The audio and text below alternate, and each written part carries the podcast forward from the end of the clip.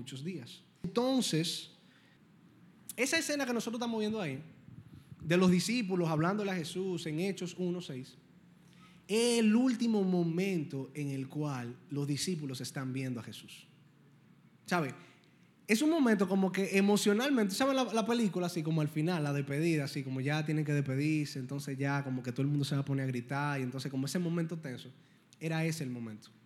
Jesús ya iba a ascender a los cielos y ellos habían vivido tres años con Jesús. Y no di que, que yo tengo tres años de amigo con Darío, que yo veo a Darío una vez cada no sé cuánto tiempo. No, es que yo duré tres años viviendo con Jesús. Ellos vivían con Jesús, comían con Jesús, dormían con Jesús. Ellos caminaban día a día con Jesús.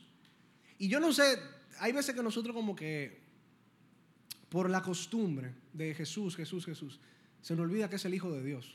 ¿Sabe? Imagínate que tú dure tres años junto al Hijo de Dios, caminando cada día, comiendo con Él, durmiendo con Él, escuchándolo hablar. Eso tiene que ser algo que nos tiene que impactar a nosotros. Nosotros no podemos ver que, ah, sí, yo estaba con Jesús. Ah. Sí, como, como que si Jesús va a entrar por ahí y nos vamos a quedar así todos nosotros. Entonces, ellos tenían tres años viviendo con Él. Y no solo eso, sino que lo vieron calmar la tempestad, resucitar gente muerta, sacar demonios, sanar paralítico. Gente ciega lo sanaba. Como lo escuchaban hablar, en la palabra dice que no había alguien que hablara las palabras que hablaba Jesús. Ellos duraron tres años viviendo con el Hijo de Dios, que es el personaje más impresionante que ha estado en esta tierra. Entonces, en este momento en el cual ellos están junto a Jesús y Jesús se está yendo, créanme que en un momento fácil. Si yo me acostumbro a una persona normal, yo, yo tengo 24 años acostumbrado al Hijo de Dios. Entonces imagínate que tú lo tengas en carne ahí viviendo tres años contigo. Ese momento, créeme, que tiene que ser algo difícil. Y como ellos vieron al maestro hacer todo este tipo de cosas, ¿quién ha visto que, señores, vamos a ser sinceros, ¿quién ha visto que ha resucitado a uno de ahí? Usted nunca ha estado con una gente que haya resucitado a uno, o que haya caminado sobre el mal, o que se haya desaparecido. Dice en Lucas 4 que a Jesús un grupo de gente iban a matarlo y Jesús se desapareció. Eso a mí siempre me ha chocado, como porque yo de niño decía, Diañe, se teletransportó a los Goku así. A mí siempre como que me causaba eso. Y señores, el, el, el, el, el hijo de la viuda de Naín, en Lucas 7 me parece, dice que él lo llevaba muerto y Jesús le cruzó por el lado. Y se resucitó porque Cristo cruzó por el lado. Señores, no era una gente ordinaria. Ellos duraron tres años con el Hijo de Dios.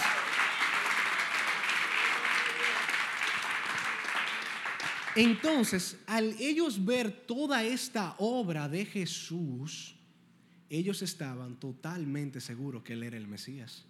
Ellos no habían duda en ello. En los fariseos había duda, ellos decían que, que no, que no era el Mesías. Pero ellos que lo vieron de ahí a ahí, ellos decían, oye, es el Mesías. Y en este punto, en hecho de ellos, ya ellos lo habían visto muerto y se le había resucitado. ¿sabe? Ya la convicción de ellos estaba sin nivel, el nivel más alto que puede estar, porque el pana se murió y está aquí otra vez, como él dijo a los tres días. Ellos estaban plenamente seguros que él era el Mesías. Nosotros confirmamos esto porque en Mateo 16 Jesús le pregunta a ellos, le dice, la pregunta más importante que yo creo que un ser humano puede hacerse. Jesús le preguntó a ellos y le dijo, ¿quién dice la gente que yo soy? Le dijeron, bueno, maestro, la gente dice que tú eres profeta Elías, que tú eres un profeta más, que tú eres fulano, que tú eres fulano. Y él dijo, ok, bien. Y él le pregunta a sus discípulos y le dice, ¿y ustedes quiénes dices que yo soy? Y Pedro en ese momento, llenado por el Espíritu Santo, dijo, tú eres el Cristo, el Hijo de Dios. Y entonces Pedro le dice, eh, el Señor le dice en ese momento, Pedro, bienaventurado eres porque eso no te lo reveló ni sangre ni carne, sino el Padre que está en el cielo. Entonces en este momento vemos a Pedro en una de las pocas ocasiones en que Pedro dijo algo correcto. O que Pedro dijo algo como, como que no le dieron un boche o como que no metió la pata. Y fue porque fue, que se lo revelaron, no fue como que salió de él. Entonces, ellos estaban totalmente seguros que Jesús era el Mesías prometido, el Todopoderoso, quien podía cambiar las cosas. Ellos estaban totalmente seguros que Él era aquel que había de venir a buscar y a salvar lo que se había perdido. Ellos sabían que Él era la luz del mundo, como decían que la luz iba a venir a Galilea. Ellos estaban totalmente seguros de quién era el Mesías. Pero ¿qué pasa? En ese momento de esa despedida, Jesús está por irse, que esto, que lo otro. Habían dos sentimientos que estaban reinando. Yo me lo imagino eso así. Jesús parado, ellos ahí. Y habían dos sentimientos. El primero era de tristeza, por como le había dicho. Estaban acostumbrados a Jesús, estaban acostumbrados a vivir, habían creado una dependencia de Cristo.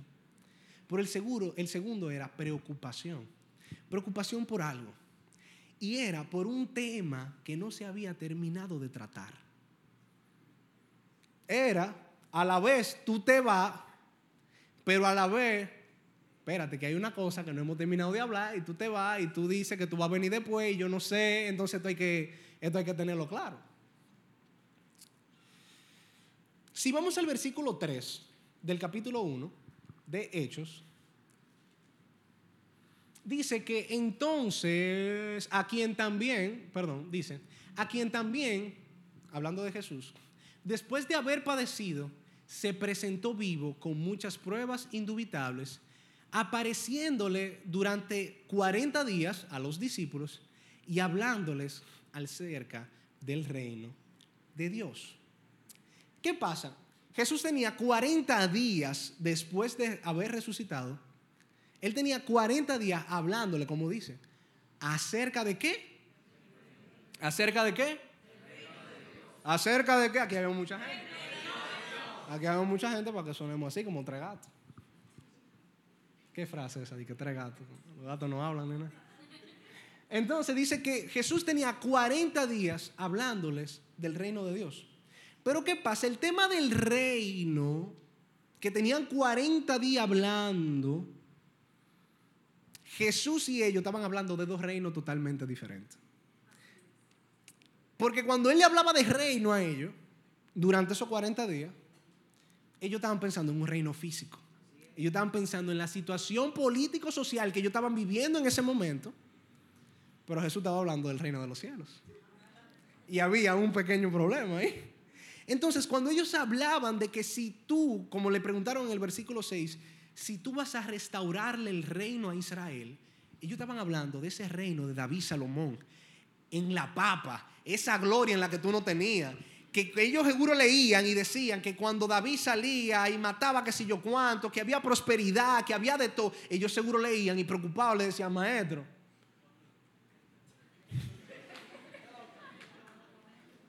¿qué es lo que es mío? ¿Sabes? Y, y el reino de que... Entonces en ese momento había tristeza, pero había preocupación porque este hombre está dando instrucciones finales que está diciendo no se vayan, esperen que llegue el Espíritu Santo, pero de aquello nada. Eso me recuerda como cuando papi y mami iban a salir de la ciudad y siempre le dejaban su, su moña, uno, le dejaban su menudo cuando iban a salir fuera de la ciudad y que para que uno resolviera. Y yo veía como que papi se estaba montando en el carro, ya tenía todo, y yo, güey, y es que no me lo va a dejar los cuartos. Y yo veía que prendía guagua y mami se montaba. Y yo, anda la semana. Y lo cuartos. Hasta que después, ah, espérate, Lía, mira. Entonces, en ese momento en el cual ellos se encontraron, era, ok, él se va, pero este tema no, no lo hemos terminado de hablar. Entonces, ellos ya habían recibido el Espíritu Santo. Mentira, ellos no habían recibido el Espíritu Santo. Ellos ya habían recibido el Evangelio. Ya sus vidas habían sido transformadas. Ellos ya comprendían un poquito todo esto, pero la situación política actual era la misma. ¿Sabe? Ellos estaban claros que tú, Cristo, nos había dicho que tenemos una misión, no una misión, una gran comisión de predicar. Yo sé que mi salvación ya no es mía, sino que es a través de ti. Ya yo sé que tú eres el Mesías, pero aunque yo sé todo esto, que tú eres el Mesías y que tú me cambiaste, y claro que sí, Cristo, yo voy a ir a predicar, eh, la cosa siguen iguales. Los romanos nos siguen aplastando. No hay paz en la calle. Y es muy parecido a la escena de cuando nosotros nos convertimos. Puede ser que tú te conviertas, tú aceptes al Señor, tú entiendas todo del reino, pero la situación en tu casa sea la misma. Tú tienes un mismo sueldo, te está tragando un cable como quiera. Algo parecido. Entonces tú te vas, pero las cosas siguen iguales. Y realmente se puede comprender a los discípulos. Eran muchos años de opresión. Eran muchos años, eran muchos años, muchos años. Pero la pregunta es la siguiente. ¿Por qué ellos todavía no entendían el tema del reino de Dios? ¿Qué era lo que estaba pasando? Esa es la pregunta. ¿Por qué ellos todavía seguían confundidos entre el... ¿Por qué ellos pensaban todavía que el reino del que él estaba hablando era un reino terrenal? ¿Por qué ellos todavía no estaban hablando el mismo idioma? Es la pregunta. ¿Por qué a ellos aún seguían confundidos en cuanto al reino? Y la razón es simple. Es porque en ese momento ellos tenían algo que nosotros no tenemos ahora mismo. Y nosotros tenemos algo que ellos en ese momento no tenían. La pregunta que ellos le hicieron a Jesús no puede catalogarse como estúpida, para nada. Porque muchas veces nosotros, desde este lado de la historia, muchas veces vemos la pregunta que le hacen los discípulos y uno muchas veces dice como, pero ¿y por qué le preguntó eso? Si él sabía, no. Esa pregunta que le hicieron en cuanto a si tú vas a restablecerle el reino a Israel no fue tonta. ¿Por qué? Porque ellos habían visto todas las señales que había dicho el Antiguo Testamento que iba a ser el Mesías. Y más que otra cosa, ellos tenían fe. Por eso no fue estúpida la pregunta, porque ellos tenían fe y ellos estaban claros que el único que podía cambiar la situación era el poder que tenía ese hombre. Eso era lo único que ellos sabían que iba a cambiar un país o que iba a cambiar todo. Ellos tenían mucha fe. Por eso la pregunta no fue tonta. Fue una buena pregunta. Si yo no hubiese tenido el Espíritu Santo, yo le hubiese preguntado eso también. Claro que sí, porque yo estoy viendo que este Mesías se me parece demasiado al que Isaías profetizó. Entonces no fue una pregunta tonta. Lo que pasa era que ellos tenían mucha fe en cuanto a eso, pero no tenían el Espíritu Santo. Y nosotros somos al revés. Nosotros tenemos el Espíritu Santo y tenemos muy poca fe de que Cristo es el único que puede cambiar todo.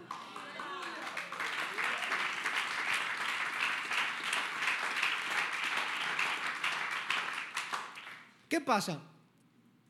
Muchas veces nosotros como creyentes tenemos el Espíritu Santo, pero se nos nota muy poco, como que le creemos a un Dios grande.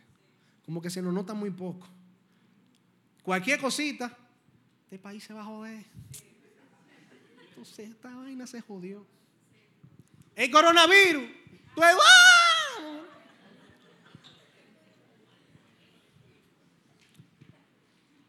Y como que no entendemos que el único que puede cambiar un país, el único que puede cambiar un gobierno, el único que puede cambiar todo se llama Cristo.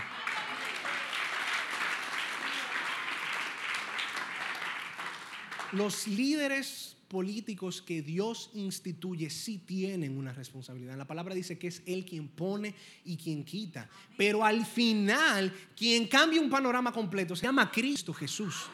El único que cambia una vida, el único que cambia el rumbo de algo se llama Cristo.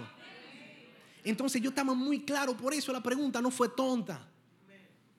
Lo que pasa es que ellos no tenían el Espíritu Santo todavía. Entonces, ¿cuál fue, wow, cuál fue la respuesta de Jesús en cuanto a eso? Ponme el versículo 6, Wilfred, por favor.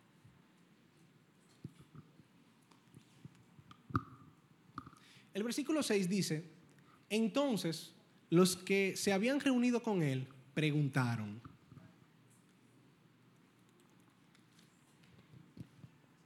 Esa palabra preguntaron puede ser traducida de otra manera. Incluso la nueva traducción viviente, me parece, o la TLA, dice, y le preguntaban. Hay mucha diferencia entre le preguntaron y le preguntaban. Preguntaban en un presente continuo. O sea, como que le preguntaban mucho. O sea, que le preguntaban muchas veces, ¿tú vas a restaurar el reino de Israel ahora? Y yo me imagino Jesús durante todo ese tiempo, porque esa no fue la única vez que ellos le preguntaron eso. Si cualquiera que ha leído un evangelio sabe que no fue en hecho la única vez que le preguntaron. Entonces yo me imagino a Jesús hablando, dando la parábola del sembrador y diciendo, cuando la semilla cae los discípulos, ¿tú vas a restaurar el reino de Israel. Hablamos ahora. Entonces Jesús diciendo que, que cualquiera que no deje ni padre ni madre, maestro, tú vas a restaurar el reino de Israel. Yo me imagino que tenía que ser. Y por eso en ese momento, cuando hicieron la pregunta, yo me imagino ese momento de tensión. Luego del versículo 6 eh, de aquí de hecho, ya dice que en el versículo 9 que Jesús ascendió a los cielos y se fue y dice que se le perdió entre los ojos a ellos. Y yo me imagino ellos hablando y este hombre dando instrucciones finales. Y ellos, y ahora, pero espérate, pregúntale lo que tú le ibas a decir de reino otra vez. Y yo me imagino Jesús levitando así, lo agarran, espérate, espérate, espérate. Maestro, tú le vas a restaurar el reino a Israel otra vez. Y es impresionante de la manera como Jesús le responde. Cualquiera de nosotros, con tres veces que nos hubiesen preguntado, hubiésemos dicho, eh, yo te voy a restaurar el reino a ti. ¿Cuántas veces me lo va a preguntar? Pero yo te voy a, que te voy a restituir esto en la cabeza, tío. Pero ¿cuál fue la respuesta de Cristo ante esa pregunta? Fue la comprensión. Él no le dio un boche. En hebreo dice que nosotros tenemos un sumo sacerdote que se identifica con nosotros. Jesús sabía lo que ellos estaban pasando, por eso él vino en carne, él sabía lo que eran los él sí sabía lo que eran los soldados romanos, porque él le dieron mucho los soldados romanos. Entonces, vemos incluso ahí la actitud de amor del maestro, que él no le dice, él no le mete un boche. Él lo único que le dice son dos cosas. Y en esas dos cosas, más en el versículo 8, vamos a hacer énfasis, era la razón por la cual ellos no estaban entendiendo. Ellos no entendían el reino, cuando él le hablaba del reino, ellos entendían que era un reino terrenal porque ellos no tenían el Espíritu Santo todavía. Dice la palabra que el Espíritu Santo, ese consolador, iba a abrir las mentes de ellos. Había muchísimas cosas que ellos vivieron con Jesús, que ellos no entendían, ellos la habían vivido y ya, que ellos luego de haber recibido el Espíritu Santo en el capítulo 2 de Hechos, me imagino que se le abrieron los ojos y dijeron, wow, cuánta estupidez, yo pregunté. Yo me imagino. Y que llegaron a decir, ah, pero por esto es que el maestro decía esto, esto y lo otro. Y cuando ellos le preguntan eso, la respuesta del versículo 7 es la siguiente. Le dice, no les toca a ustedes saber los tiempos o las sazones que el Padre puso en su sola potestad. Pero ¿qué le dice en el 8?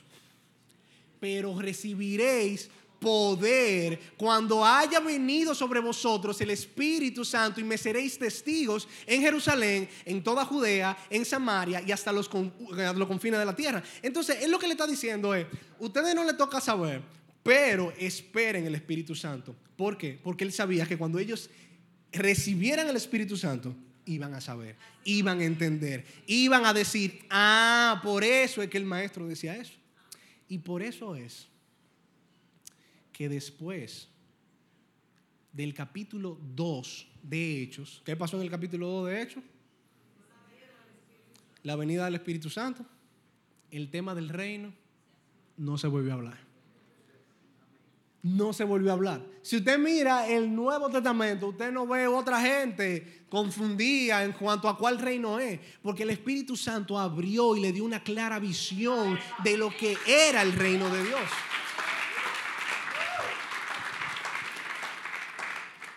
Ellos no entendían en ese momento. Por eso Dios le dijo, recibiréis el poder. Él estaba diciendo en poca palabra, ustedes van a entender todo este rollo cuando ustedes reciban el Espíritu Santo. Y nosotros tenemos la dicha de tener el Espíritu Santo. Por último, ¿qué es el reino de Dios? ¿De qué era lo que él le estaba hablando? ¿Qué fue lo que ellos vinieron a comprender después del capítulo 2 de Hechos? El reino de Dios es el término que se utiliza para describir el reinado de Cristo cuando venga en su segunda venida. Daniel 2.44 dice, y en los días de estos reyes, el Dios del cielo levantará un reino que no será jamás destruido, ni será el reino dejado a otro pueblo sino que desmenuzará y consumirá a todos estos reinos, pero Él permanecerá para siempre. Cuando el Señor estaba hablando de reino y le decía, esperen mi reino y todo esto va a cambiar en mi reino, no era un reino terrenal, sino era un reino actual, sino un reino que iba a darse cuando Él volviera en su segunda venida. no era un reino que ellos iban a ver. Sí mismo momento, no era por fuerza, no era por ejército que él iba a tomarlo en ese momento, sino de manera espiritual después. Cuando él vino en su primera venida, Jesús inauguró el reino de Dios. Por eso la predicación de Juan el Bautista era, vengan, arrepiéntanse, que el reino de Dios se ha acercado. Y no era tanto el reino de Dios, el rey de ese reino que se ha acercado. Por eso que ellos decían, vengan y arrepiéntanse, porque el reino de Dios está aquí. Era que el rey de ese reino estaba viviendo entre ellos, caminando entre ellos. El rey de ese reino futuro vivía entre ellos, se hacían milagros entre ellos. Por eso yo le decían, ven que ahora está el reino de Dios aquí. Cristo inauguró el reino de Dios cuando vino, pero no lo consumó. El reino no ha sido consumado. Él sí fue coronado. Él sí fue coronado. Cuando Él fue a la cruz y ascendió al cielo, Él fue coronado allá arriba. Pero ese segundo reino no se ha consumado.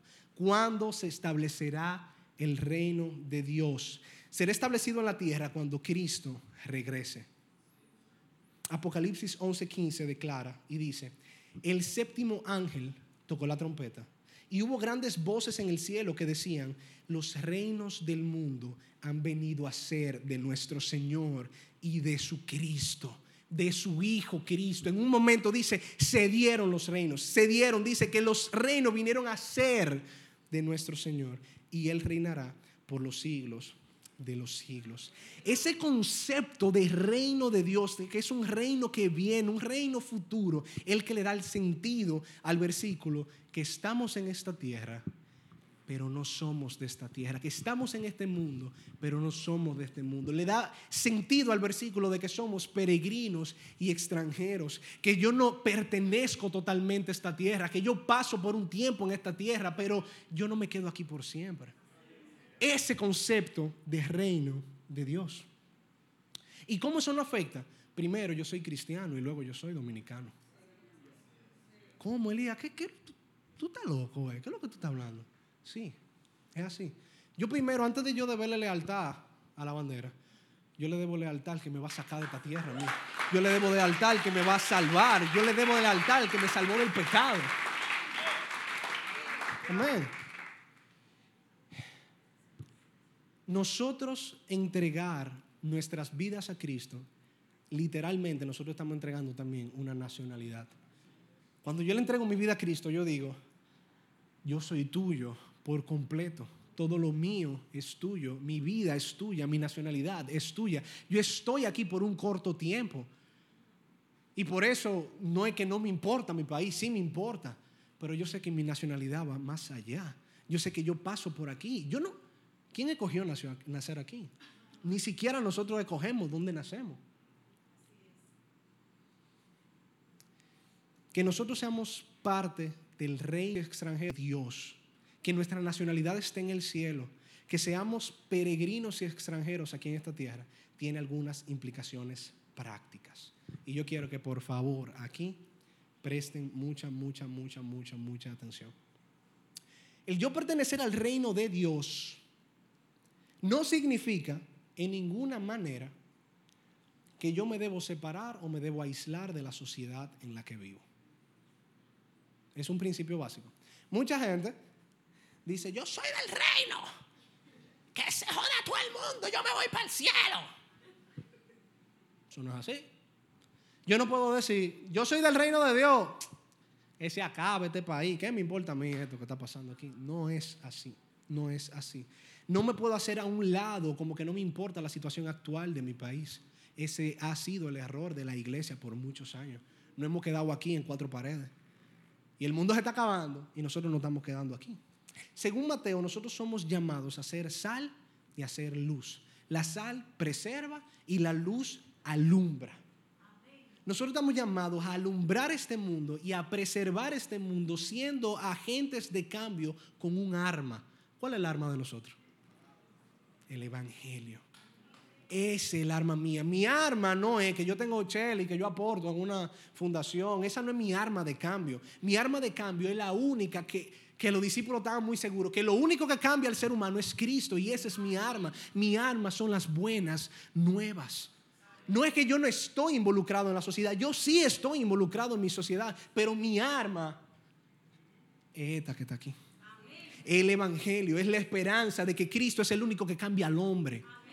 Es que Cristo es el único que da esperanza, una esperanza que va más allá de esta tierra, una esperanza que va más allá de un gobierno, una esperanza que va más allá de mi seguridad, una esperanza que va más allá de lo que vaya a pasar en esta tierra, una esperanza que va más allá de una enfermedad, una esperanza viva, dice la palabra, una esperanza que no muere, que es la del reino de Dios.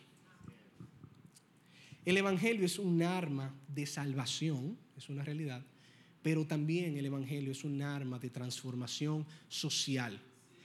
Esos doce discípulos transformaron a Roma. Esos doce discípulos hablaron ese evangelio y el mundo fue transformado en ese primero y segundo siglo. Hay naciones que han sido fundamentadas con valores cristianos. ¿Por qué? Porque esto, como dice el Salmo 19 o 119, no recuerdo, no hay una sabiduría más grande que esto, no hay mayor cordura que esto. Esto lo cambia todo. Entonces la gente tal vez pueda decir, bueno, yo no creo lo que dice la Biblia pero no hay, no hay principios más lógicos que la Biblia. No hay principios más sabios que la Biblia. No hay principios más prudentes que los que hay en la Biblia. Que yo pertenezca al reino me lleva a hacerme una pregunta. ¿Está mal? Ok, yo pertenezco al reino de los cielos, yo pertenezco al reino de Dios. ¿Está mal que yo sienta dolor y preocupación por mi país o que yo sienta, ¿sabe?, un sentido patriótico ferviente por mi país? Para nada, no está mal.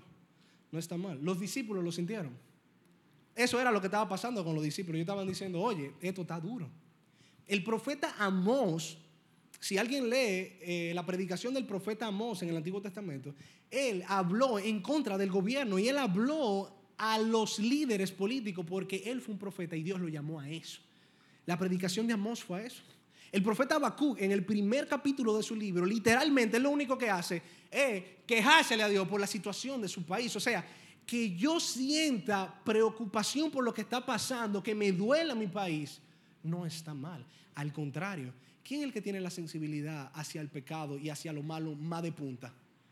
¿El del mundo o el, el cristiano?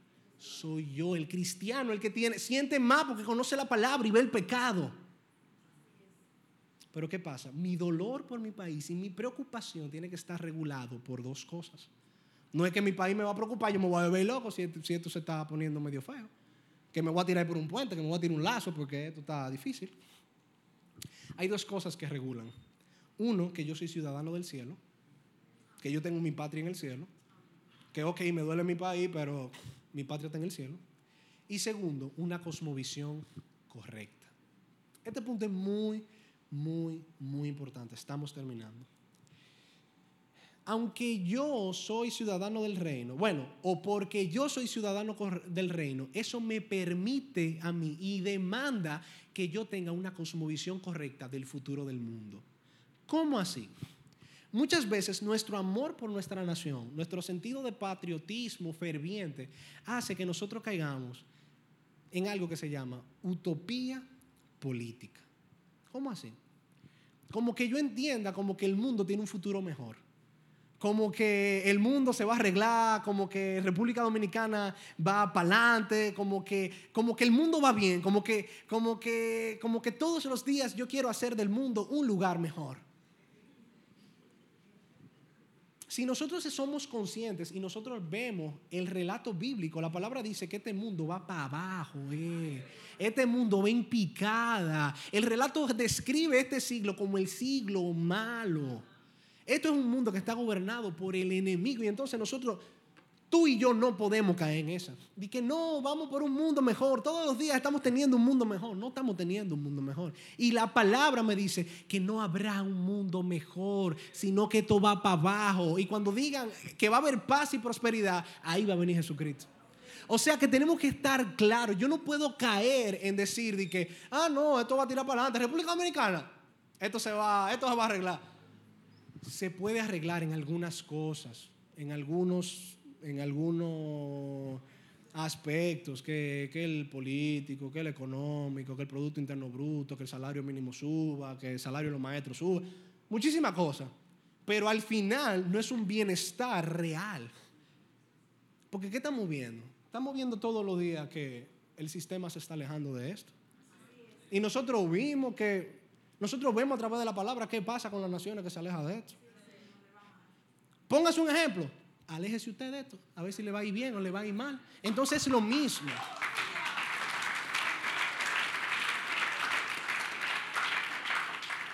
Entonces, no podemos creer esta utopía política de pensar que personas caídas van a poder gobernar y no es porque ellos son unos hijos del diablo. No, ¿sabe? Somos pecadores, hasta usted que lo pongan en el cargo, usted fácilmente es un desastre. ¿Por qué? Porque tiene un cargo de poder siendo un pecador. Eso es como que tú le das una arma a un niño. ¿Sabes? Un peligro, el chamaquito tiene esa arma ahí, tú no sabes si vas si vas a alejar cuestión le va a dar un tiro a una gente. Entonces es igual. Entonces no podemos creer y debemos tener una cosmovisión correcta del futuro del mundo.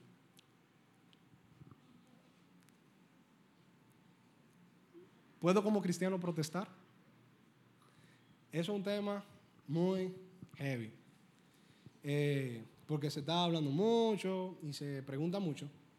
Entonces, para nosotros responder esta pregunta, porque nosotros que vivimos en un mundo en el cual tenemos gobiernos corruptos, porque estamos en un mundo caído, porque hay pecado, no es sorpresa de nadie, ¿sabe? Tenemos que estar claros con eso. Nosotros, a la hora de, hablar de protestas, nosotros tenemos que separar, hacer una separación entre tres entidades. La primera entidad es el cristiano como ciudadano. La segunda entidad es un cristiano que se dedique a la predicación o a la obra por tiempo completo, dígase un pastor. Y otra entidad es la iglesia como institución. La iglesia no está llamada a protestar. El Centro Bíblico Charí, nosotros no estamos llamados a salir para afuera, para la calle. Porque a nosotros se nos llamó a predicar el Evangelio. En la palabra Jesús nunca dijo a la iglesia que salga a protestar, sino que la iglesia sea baluarte de verdad, columna de la verdad, que se hable el Evangelio. Así es que nosotros cambiamos. Ese es nuestro agente de cambio, el Evangelio. Un pastor, un líder, una persona que está constantemente trabajando con vidas, que es que es un pastor que se consagró a ministrar esta palabra, hizo un compromiso delante de Dios que yo ministro con esto. Los teólogos dicen que el pastor que sale y protesta de esa manera, en cierto punto prostituye su ministerio. Porque el que hizo ese, ese, el que tiene ese llamamiento santo y sagrado, entiende que lo único que él ministra es con esto. Y ese es su agente de cambio. Él no sale a protestar ese es su agente de cambio. El cristiano, un cristiano X, que usted no es pastor, ni usted es una iglesia entera, si usted, es un creyente, usted es un ciudadano. ¿Puede usted protestar? La pregunta, o enseñar, pregunta un poquito más interesante fuera. ¿Hay algún pasaje bíblico o enseñanza de Cristo que, lo, que le fomente usted a protestar? ¿Hay algún mandamiento que el Señor le haya dicho a usted en la palabra que te diga, sal y protesta? No hay. Pero no hay tampoco un versículo que diga, usted no puede salir a protestar. O sea, que es un derecho que el cristiano tiene y es una libertad. El que protesta no está en pecado. El que sale a protestar no está en pecado. Pero tenemos que entender algunas cosas. El cristiano cuando protesta tiene que ser bajo criterios de discípulo. Usted no puede salir con una pancarta que diga, el PLD es una porquería. No, usted no puede salir con un ladronazo.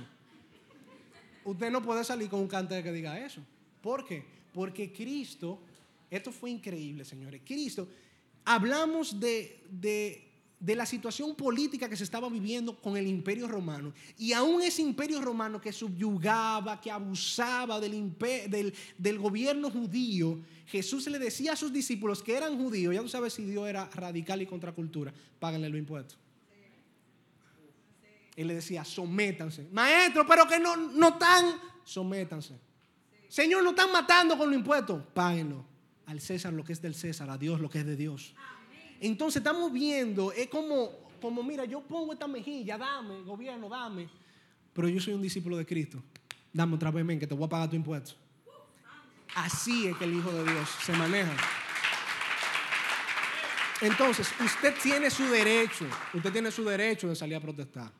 Claro que sí, usted no está pecando, pero tiene que saber cómo. Usted tiene que tomar un canal legal, legítimo. Usted no puede eh, eh, pararse en un banco, usted no puede estar haciendo una protesta política en un banco. Igual como usted no puede sacar una Biblia y predicar dentro de un banco, porque hay una política ahí y usted lo pueden engrilletar si usted saca una Biblia ahí. De la misma manera, usted no puede hacer una manifestación política ahí y una protesta y eso. No puede hacerlo.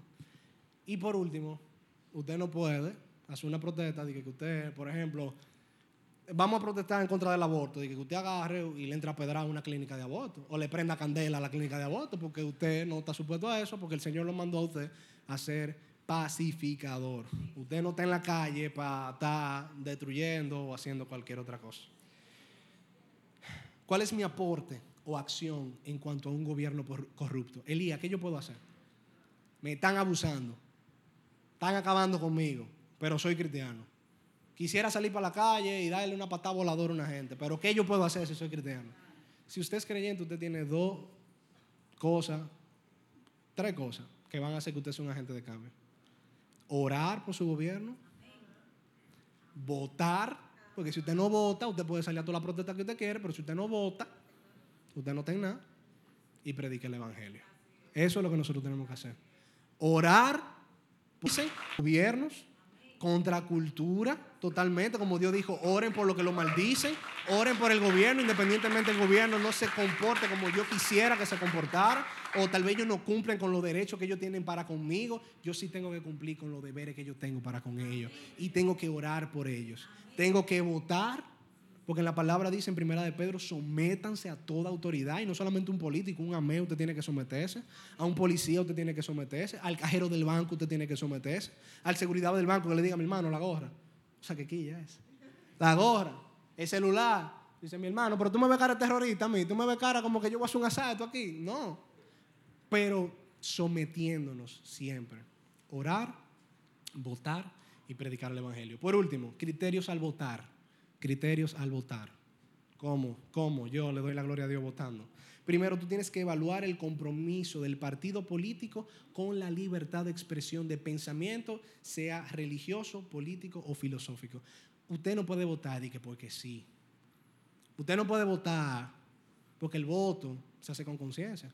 Entonces nosotros como hijos de Dios, lo primero que tenemos que ver es cómo ese partido político o cómo ese ente político ¿Cuál es la libertad de expresión que él da? Porque usted no va a votar por una gente que diga, vamos a instituir el Islam aquí, como usted no puede votar por esa gente. Dos, protección de la vida como sagrada. Vea qué, libertad de expresión. ¿Qué dice ese político partido sobre el aborto? Provisión de justicia para todo. ¿Qué dice ese partido político de la inmigración? De nuestros hermanos haitianos, de nuestros hermanos venezolanos. ¿Qué dice ese partido? No, lo vamos a matar a todos. Usted no puede votar por eso. Porque en la palabra incluso dice que seamos eh, hospitalarios con el extranjero. Dice que ni le cobren impuestos al extranjero, porque el extranjero, porque dice, porque ustedes vivieron como extranjeros. Le dice el pueblo de Israel. Preservación de la familia tradicional según los valores bíblicos. ¿Cuál es el matrimonio bíblico? Hombre. Si usted ve cualquier cosa, hombre y hombre, no, que se puede, no vote por eso. No vote por eso. Leonor está, está en la cosa. Vamos un aplauso, Leonor. Vamos un aplauso. Y por último, ore. Ore antes de votar, lea, infórmese cuáles son las, las propuestas políticas de cada quien. Y, y vamos a, ¿qué le digo? Vamos a tener una conciencia fresca y vamos a tener una conciencia de que nuestro reino no está aquí en la tierra. Nuestro reino está allá en el cielo. Y, y el yo conocer que mi reino está en el cielo es lo, que, es lo que permea de la manera como yo me conduzco ante la sociedad. Que yo soy un hijo de Dios es lo que hace, es lo que, es lo que regula de la manera como yo me comporto. Amén. Amén. Aprendimos. Vamos a cerrar nuestros ojos, vamos a orar.